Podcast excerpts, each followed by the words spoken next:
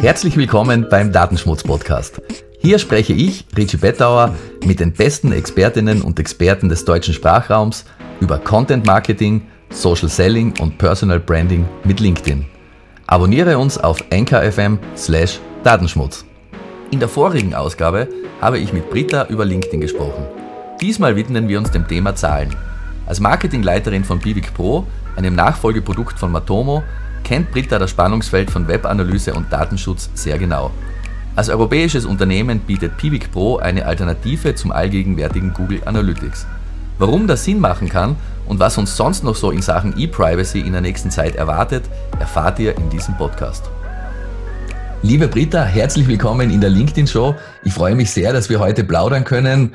Online und auf LinkedIn haben wir schon das eine oder öfter oder andere Mal miteinander diskutiert vielleicht erzählst du mal, aus welcher Ecke du kommst, wie dein Werdegang ist und wie du dann in der, in der Webbranche beziehungsweise im Marketing bei Vivic Pro gelandet bist.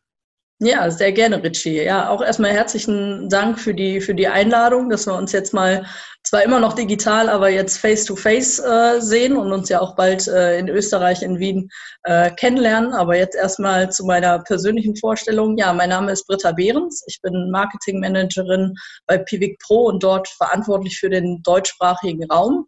Ähm, mein Werdegang war, ich habe äh, an der Universität Trier Medienwissenschaften und BWL, Schwerpunkt Marketing, B2B-Marketing studiert, habe dann ähm, sieben Jahre lang ähm, bei dem führenden IT-Fachbuchverlag Galileo Press, der jetzt mittlerweile Rheinwerk Verlag heißt, ähm, die komplette IT-Büchersparte äh, vermarktet, habe da ähm, online digitale Kommunikation im E-Commerce-Bereich, Amazon, den Amazon-Shop betreut, die Webseite und äh, habe auch dort Public Relations gemacht, so dass ich so ein bisschen äh, Marketingmädchen für, für alles war. Und ähm, da in dem Bereich damals haben wir halt auch den ähm, Online-Marketing-Buchbereich ähm, ähm, weiterentwickelt, Suchmaschinenoptimierung, AdWords, Analytics, den ganzen Kram, so dass ich ähm, quasi ähm, Learning by Doing rein, eingestiegen bin äh, und halt immer mehr ähm, Fuß ins Online-Marketing gefasst hat, habe mich mit den Büchern halt selber ausgeschlaut, äh, aufgeschlaut, habe mich dann ähm, vertieft dann halt auch in unsere AdWords und, und Analytics-Sparte, haben ähm, sowohl Google Analytics als auch Matomo, das äh, äh, Web Analytics Tool, das Open Source, was halt damals Pivik hieß, ähm, eingesetzt und ähm, ja, bin immer weiter in den Online-Marketing-Kosmos ähm, eingestiegen. Und ähm, nach sieben Jahren wollte ich mich halt verändern und so richtig in die Digitalbranche ähm, einsteigen. Und ähm, gerade ein Jahr zuvor hatte halt Pivik Pro ein Office in Köln aufgemacht und hat halt dann einen verantwortlichen Marketingmanager für den Dachraum gesucht. Und äh, ja, diese Chance habe ich dann ergriffen und ähm, arbeite jetzt in der Digitalbranche, in der Analytics-Branche und ähm, bin halt hier verantwortlich für die komplette ähm, Content-Strategie ähm, bei Pivik Pro, so dass wir halt ähm, sehr, sehr ähm, hohe, hohe, äh, hohe Sachen ähm, im Bereich äh, Content Marketing einsetzen im B2B und da LinkedIn halt auch eine sehr, sehr wichtige Plattform ist. Aber es ist auch interessant, gewisse Parallelen. So eine Kollegin, Medienwissenschaftlerin und BWL, da hat man ja angeblich auch ein wenig mit Zahlen zu tun, da ich wenig Ahnung. Aber sozusagen auch die beiden Seiten, Content auf der einen Seite und Zahlen auf der anderen Seite. Genau, also Kommunikation und natürlich äh, harte äh, Wettbewerbsanalyse, äh, Wirtschaftsanalyse, ähm, so die Kombination, weil ich halt auf der einen Seite ähm, ich liebe Networking, ich liebe Kommunikation, deswegen so vom Sprachlichen her, deswegen äh, auch mal, schlägt mein Herz halt total für Content-Strategie und Content-Marketing, die Leute halt wirklich mit gutem, gutem Wissen und Know-how ähm, zu überzeugen und nicht halt nur platte, platte Werbung und Advertising ähm, zu machen und Werbebotschaften irgendwie in den Markt zu drücken und ähm, gleichzeitig aber auch halt diese komplette wirtschaftliche, strategische Sicht zu sehen, ähm, welche Produktentwicklung, was funktioniert gut, ähm, wo, an welchen Services müssen wir arbeiten, was kostet denn überhaupt so einen Service und ähm, wie können wir, äh, können wir unsere Produkte halt dann auch verbessern. Und da ist es halt super hilfreich, um nicht zu sagen, überlebenswichtig, um, um tatsächlich viable äh, Businessmodelle oder nachhaltige Businessmodelle zu bauen, dass man eben nicht nur Ahnung von Content hat, sondern auch von den Zahlen oder speziell von Analytics, weil dann sieht man ja auch, was von dem du was von dem, was mal gut funktioniert und was eben weniger gut funktioniert.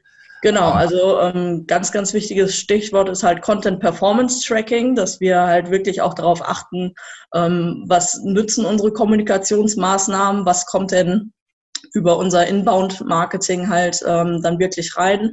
Wir haben halt einen sehr gut laufenden Corporate-Blog, wo wir halt verschiedene Themen aus dem Analytics-Bereich oder halt auch, weil wir halt als europäisches Analytics-Unternehmen natürlich ähm, darauf achten, dass es halt auch alles datenschutzkonform DSGVO, ist. Genau, DSGVO, die Privacy und das alte und, äh, Liedchen. die ganzen Cookie, Cookie-Sachen, aber da versuchen wir halt den Leuten auch die Angst zu nehmen, dass halt Datenschutz halt nicht ein kompletter Blocker und eine Sperre ist, sondern dass man man halt Analytics und auch Marketing und Advertising im Einklang äh, mit, mit den Datenschutzrichtlinien äh, und Regeln halt dann auch spielen kann und wir halt natürlich auch unsere. Tools in der, der Hinsicht halt dann weiterentwickeln, um, um vernünftig halt weiter gute Zahlen zu haben, messen zu können und halt dann auch wirklich personalisierte Advertising-Kampagnen fahren zu können, weil ähm, mich und dich kotzt das mit Sicherheit auch an, wenn ich Sachen ähm, vor die Nase gehalten bekomme, wo ich überhaupt keine Zielgruppe bin. Also ähm, daher ähm, versuche ich auch immer den Datenschützern halt dann auch äh, zu erklären, dass es schon wichtig ist, dass wir Daten zur Verfügung haben, um eben nicht Leute zu belästigen und äh, wieder auf dieses Gießkannenprinzip zurückfallen zu müssen, sondern ähm, dass wir halt wirklich dedizierte Kampagnen fahren können, genau wissen, ah, die Leute waren jetzt auf, im Bereich Consent Management System, ja. die wollen jetzt einen Consent Manager haben und äh, die brauche ich jetzt noch nicht irgendwie äh, mit, mit anderen, anderen Sachen irgendwie äh, äh, denen vor die Nase herumwedeln zu müssen. Und dass es aber enorm wichtig ist, ähm, dass wir Marketer letztendlich auch da ist auch häufig das Problem, die, wir haben jede Menge Daten zur Verfügung, ähm, wir nutzen sie aber nicht ziel, zielgerichtet und zielorientiert, ähm, so dass es halt dann doch irgendwie so, so Halbgießkannen-Kampagnen häufig gibt, weil manche Leute meinen, ah, und dann nehme ich noch die Leute, die auf der Webseite von mir waren und die, äh, die sich das Angebot angeschaut haben, die könnten ja vielleicht irgendwann dann doch noch zum Käufer von Produkt XY ähm, werden, so dass man das halt wieder ein bisschen ad absurdum fährt. Deswegen halt ähm, wollen wir halt so zeigen, wie man halt gutes Marketing personalisiert machen kann mit äh, guter Datenanalyse und gleichzeitig aber halt dann auch sagen kann, geht bitte sehr bewusst mit den Daten eurer Kunden um, weil das sind halt nicht nur Nummern von Nullen und Einsen, sondern äh, das sind wirklich Menschen und äh, wir wollen halt dann auch vernünftig behandelt werden und äh, vernünftige Informationen bekommen und ähm, dass man halt da wirklich so ein bisschen sensibilisiert. Und es ist ja wirklich, da, da schlagen sozusagen in meiner Brust auch zwei, zwei Seelen. Einmal als, als Webmaster und Marketer und einmal als jemand, der sich ja schon lange mit dem, mit dem Datenschutz, mit dem Thema Datenschutz befasst. Ich habe in Österreich die ersten Big Brother Awards mitorganisiert, hat nichts mit dem RTL, mhm. glaube ich, Format zu tun, sondern was ist, gibt es immer noch so einen Negativpreis für, für Personen, Politiker, Unternehmen, die sich besonders um äh, quasi Missachtung des Datenschutzes verdient machen, unter Anführungszeichen. Ja. Ähm, das Thema ist mir definitiv auch sehr wichtig und ich beobachte das auch immer und jetzt mit den Änderungen beispielsweise bei den Cookies, mit der Unterscheidung in die Site-Own-Cookies, in die Analytics und in die Marketing-Cookies, ähm, das ist ja sozusagen ein, ein blühender Markt für Dark Patterns, kommt mir fast vor. Wenn man sich überlegt oder wenn man sich anschaut, wie viel Mühe sich da Leute geben, um Cookie-Consent-Windows zu bauen, die DSGVO-konform sind, weil sie nicht vorangehakt sind, aber den Eindruck erwecken, man klickt auf OK und stimmt nur den site-eigenen Cookies zu. Genau. Aber dann in dem nächsten Moment wird sozusagen der Rest aus. Ich muss sagen, also der, der kleine Blackhead auf meiner Schulter sagt, fucking brilliant. Und ja, der Datenschützer sagt, das ist auch eine Art, die DSGVO auszuhebeln, natürlich. Klar, ja, als Webseitenbetreiber also, will man vollständige Daten haben.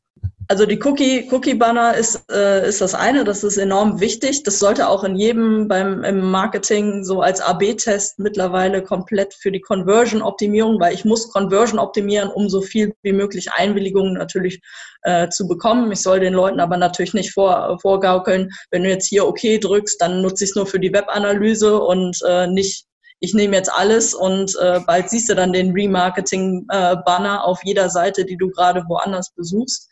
Und äh, du siehst mich noch auf Instagram und Facebook und, und LinkedIn und hast du nicht gesehen. Ähm, da muss man natürlich ähm, sehr aufpassen und das ist natürlich auch so ein, so ein Wirtschaftsethik-Thema.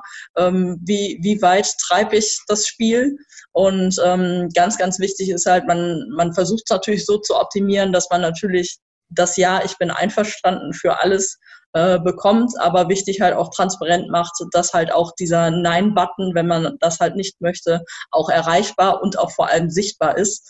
Ähm, da gibt's natürlich die, die schönsten Formen, dass halt das Nein irgendwo links in der Ecke in einem ganz kleinen Textlink, am besten irgendwie 4 PT oder so, Schriftgröße äh, erscheint und so, ja, ich habe den doch darauf hingewiesen, er kann doch Nein sagen und das Ja ist halt dann in einem Super-Size-Button ähm, erkennbar. Es muss halt ähm, sehr ausgewogen sein. Also ich habe da schon eine Idee. Ich werde einen, einen Entwurf an die äh, Europäische Kommission richten oder eine, eine Bitte, dass man vielleicht in Zukunft verpflichtend überhaupt ein ganzseitiges Overlay vor dem Cookie-Banner macht. Ähm, das mhm. Overlay muss den Cookie-Banner erklären, vielleicht noch ein Banner vor dem Overlay.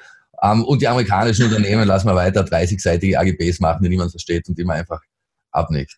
Aber Europa ist führend im Datenschutz, ist auch wichtig. Ich glaube, das Wichtige, das, das Wichtigste daran ist, dass das Thema ins Bewusstsein rückt auch in der, ja, unser, da kann ähm, man, da möchte man sich manchmal in seinem eigenen Mund übergeben, wenn man sich die praktischen Auswirkungen ansieht. Aber ja, wie gesagt, äh, es ist sicherlich ein schmerzhafter Prozess. Irgendwer musste ihn ja beginnen.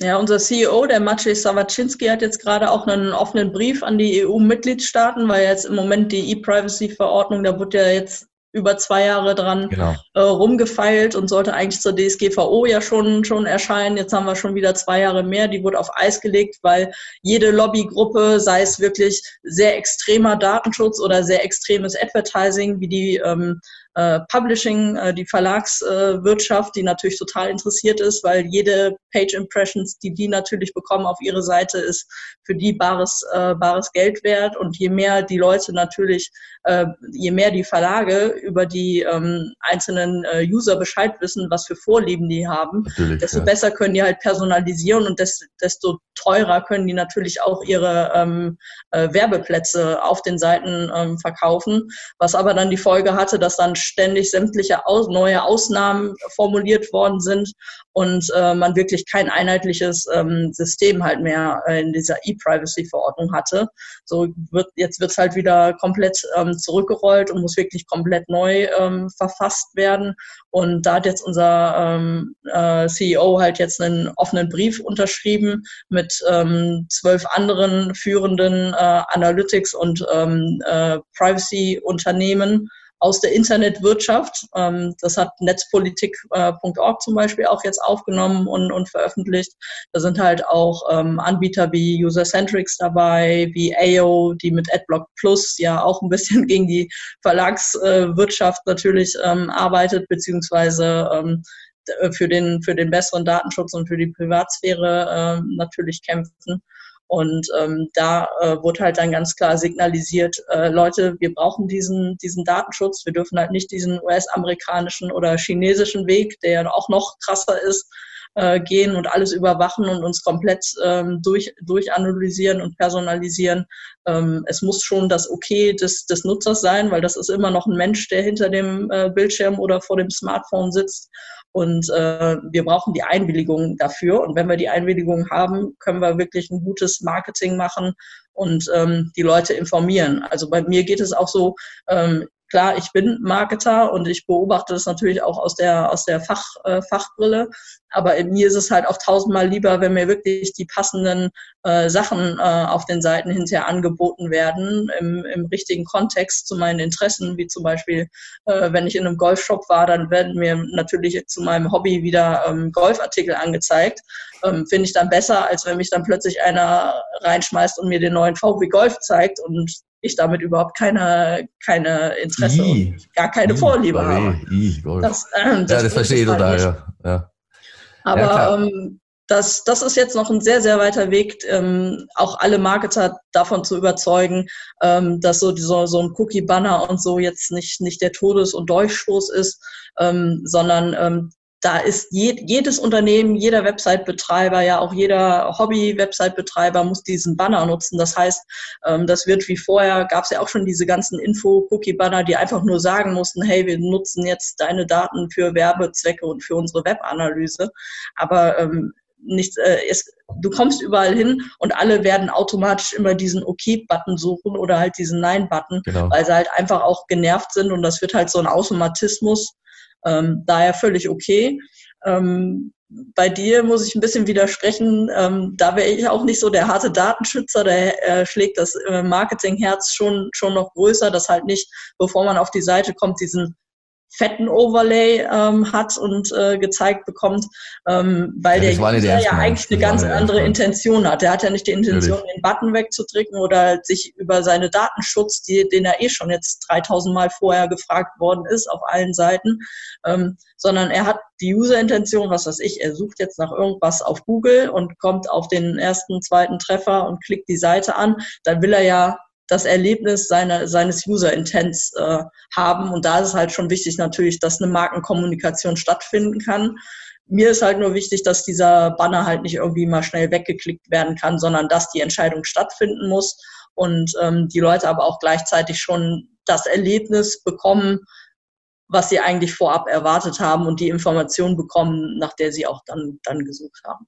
Ja, so wie du sagst, eben, letztendlich ist es ja so, die, die, wenn die, die Rahmenbedingungen sind für alle gleich, und wenn das zumindest glaub, adäquat umgesetzt wird und damit ist es auch vollkommen egal. Also wenn jetzt sozusagen für das gesamte europäische Internet sämtliche Tracking-Pixel und Analysemethoden verboten werden würden, dann, dann müsste man halt wieder, ich weiß nicht, Counter nehmen oder, oder Leute befragen. Aber die, die grundsätzlich die, die genau und Logfile-Analysen und den ganzen Kram. Also dann wird's wirklich ja. hochtechnisch und dann ist es halt auch nicht mehr äh, für alle anwendbar und dann gibt's den Spagat, dass halt die Konzerne natürlich nach vorne laufen, weil sie sich den, den Data Scientisten, den Web-Analysten halt eine ganze, ganze Abteilung leisten können. Und in vielen kleinen Unternehmen, da macht das halt wirklich einer. Der, der ist verantwortlich fürs Online-Marketing, der betreut vielleicht zusammen noch mit der Agentur den AdWords-Account, macht aber auch gleichzeitig, äh, schaut in die Web-Analyse-Daten Daten rein und äh, füttert dann halt wieder die, die äh, Anzeigenkampagnen mit diesen Daten Daten aus der Webanalyse. Und äh, wenn die natürlich gezwungen werden, da wirklich so, so einen High-End-Scheiß, sag ich jetzt mal, äh, zu machen, ähm, dann wird die Schere da halt noch größer. Und die anderen Leute, äh, die anderen Firmen sind halt dann wirklich data, data-driven und ähm, die kleineren werden halt abgehangen. Und das sollten wir auch auf jeden Fall vermeiden. Ja, das ist eine, eine Kehrseite, über die, die auch wenigen Leuten klar ist bei Daten, beim Datenschutz sozusagen eine digitale Kluft, die sich eben daraus auch ergeben kann. Wenn man den Anforderungslevel so hochlegt, dass es für die, und es hat ja auch quasi mit dem Inkrafttreten der DSGVO gab es schon ein großes Blogsterben. Das waren jetzt nicht unbedingt die professionellsten, mhm, regelmäßig betriebensten Blog, aber sehr viele Leute, die gesagt haben, nein, der Aufwand oder das Risiko ist es mir so wichtig, ist es mir nicht. Und ähm, ja, ich, aus, aus Standpunkt der Medienvielfalt und Demokratie und so weiter natürlich nicht unbedingt. Da muss man, da muss man sehr gut abwägen. Das ist ein, ein schwieriges Gebiet, wie so viele. Aber Britta, lass uns von Datenschutz zu etwas. Erfreulicheren genau. kommen, zum Thema LinkedIn. Ich glaube, ja, also euer Blog, das, das Bibix-Blog kenne ich sehr gut, das kann ich wirklich nur empfehlen. Wirklich tolle, tolle In-Depth-Artikel. Ihr nutzt bei Bivik LinkedIn auch recht intensiv, glaube ich, oder? Ja, für uns ist das halt für unsere Content-Strategie enorm wichtig, ähm, LinkedIn als äh, B2B-Umfeld halt zu nutzen. Ähm, LinkedIn hat einfach den Vorteil, es ist ein Business Network. Und da heißt es, die Leute, die da gerade live sind, die wollen sich zu ihren Themen informieren, die wollen sich austauschen, die wollen ähm, guten fachlichen Content sehen zu ihren Themen, die sie gerade interessieren, die sie tagtäglich auf dem Tisch haben. Und ähm, so können wir halt wirklich ähm, sehr konzentriert ähm, unsere, un, unseren Content halt dann dort spielen, unsere Themen spielen und äh, werden jetzt nicht äh, verwässert von, von Cat-Content und politischen Diskussionen, äh, Naturschutzaktivisten äh, oder rechtspopulistischen ähm, Parteien und konkurrieren dann nicht wie auf, wenn wir auf Facebook ähm, oder äh, auf, ja, auf Facebook halt ähm, Sachen äh, kommentieren oder publizieren, ähm, dann wird es halt ganz schwierig, diesen fachlichen Kontext und die Leute halt wirklich in dem Moment zu erwischen. So sind sie, also die meisten Leute sind halt doch ja eher privat äh, auf, äh, auf Facebook, um, um zu flanieren und äh, nutzen halt nicht so intensiv wie ich zum Beispiel noch Facebook ähm, Fachgruppen, wo man sich auch noch eigentlich ganz gut austauschen kann. Also das ist auch nochmal ein ganz gu äh, guter Punkt, äh, sich fachlich auszutauschen. Aber auf LinkedIn weiß ich, da zählt nur Business und da wünscht man sich kein schönes Wochenende und frohe Ostern und schöne Weihnachten. Jetzt zum Happy New Year, das war nochmal, wo jeder so sein Jahr zu, äh, zurecht, äh, zurückreflektiert hat. Und ähm, aber halt das auch alles so im, im fachlichen Business-Kontext ähm, gemacht hat und halt nicht nur eine komische Grußformel Halt gegeben hat und jetzt hätte ich gerne Likes und Kommentare und ähm, dann äh, diese, diese oberflächliche Kommunikation st äh, stattfindet. Ähm, LinkedIn ist halt total super. Wir, wir erreichen ähm, die Leute, die sich für Analytics und die Online-Marketing-Themen äh, interessieren. Wir können unsere eigene Reputation da ideal aufbauen. Ähm, wir kriegen sehr, sehr viele Anfragen jetzt auch über, über LinkedIn äh, rein, die halt mehr dann über Pivik Pro erfahren wollen. Was ist denn die Alternative? Was ist denn der Unterschied zu Google Analytics? Wie macht ihr das denn, ähm, dass ihr anonym ohne Consent halt die Sachen äh, weiter tracken könnt? Und ähm, wir versuchen halt bei Pivik Pro halt dann auch ähm, da äh, halt unsere Mitarbeiter ähm, zu, zu motivieren. Wir haben halt äh, im Dachbereich so als Testpilot halt angefangen äh, ich mit der Tatjana und dem Alexander Gulenz äh, in vorderster Front da unseren Content zu spielen, unsere Profile halt zu nutzen, uns da zu etablieren und als Ansprechpartner bereitzustehen für alle. Und für uns ist es halt wichtig, dass wir da halt Themen, die Webanalysten und Online-Marketer betreffen, ähm, zu thematisieren, die Leute aufzuklären und nicht in erster Linie zu sagen, ey, übrigens hier, wir haben einen neuen Release rausgebracht und das ist jetzt Funktion XYZ und ist total toll und meldet euch doch mal äh, bei uns mit ne, für eine Demo.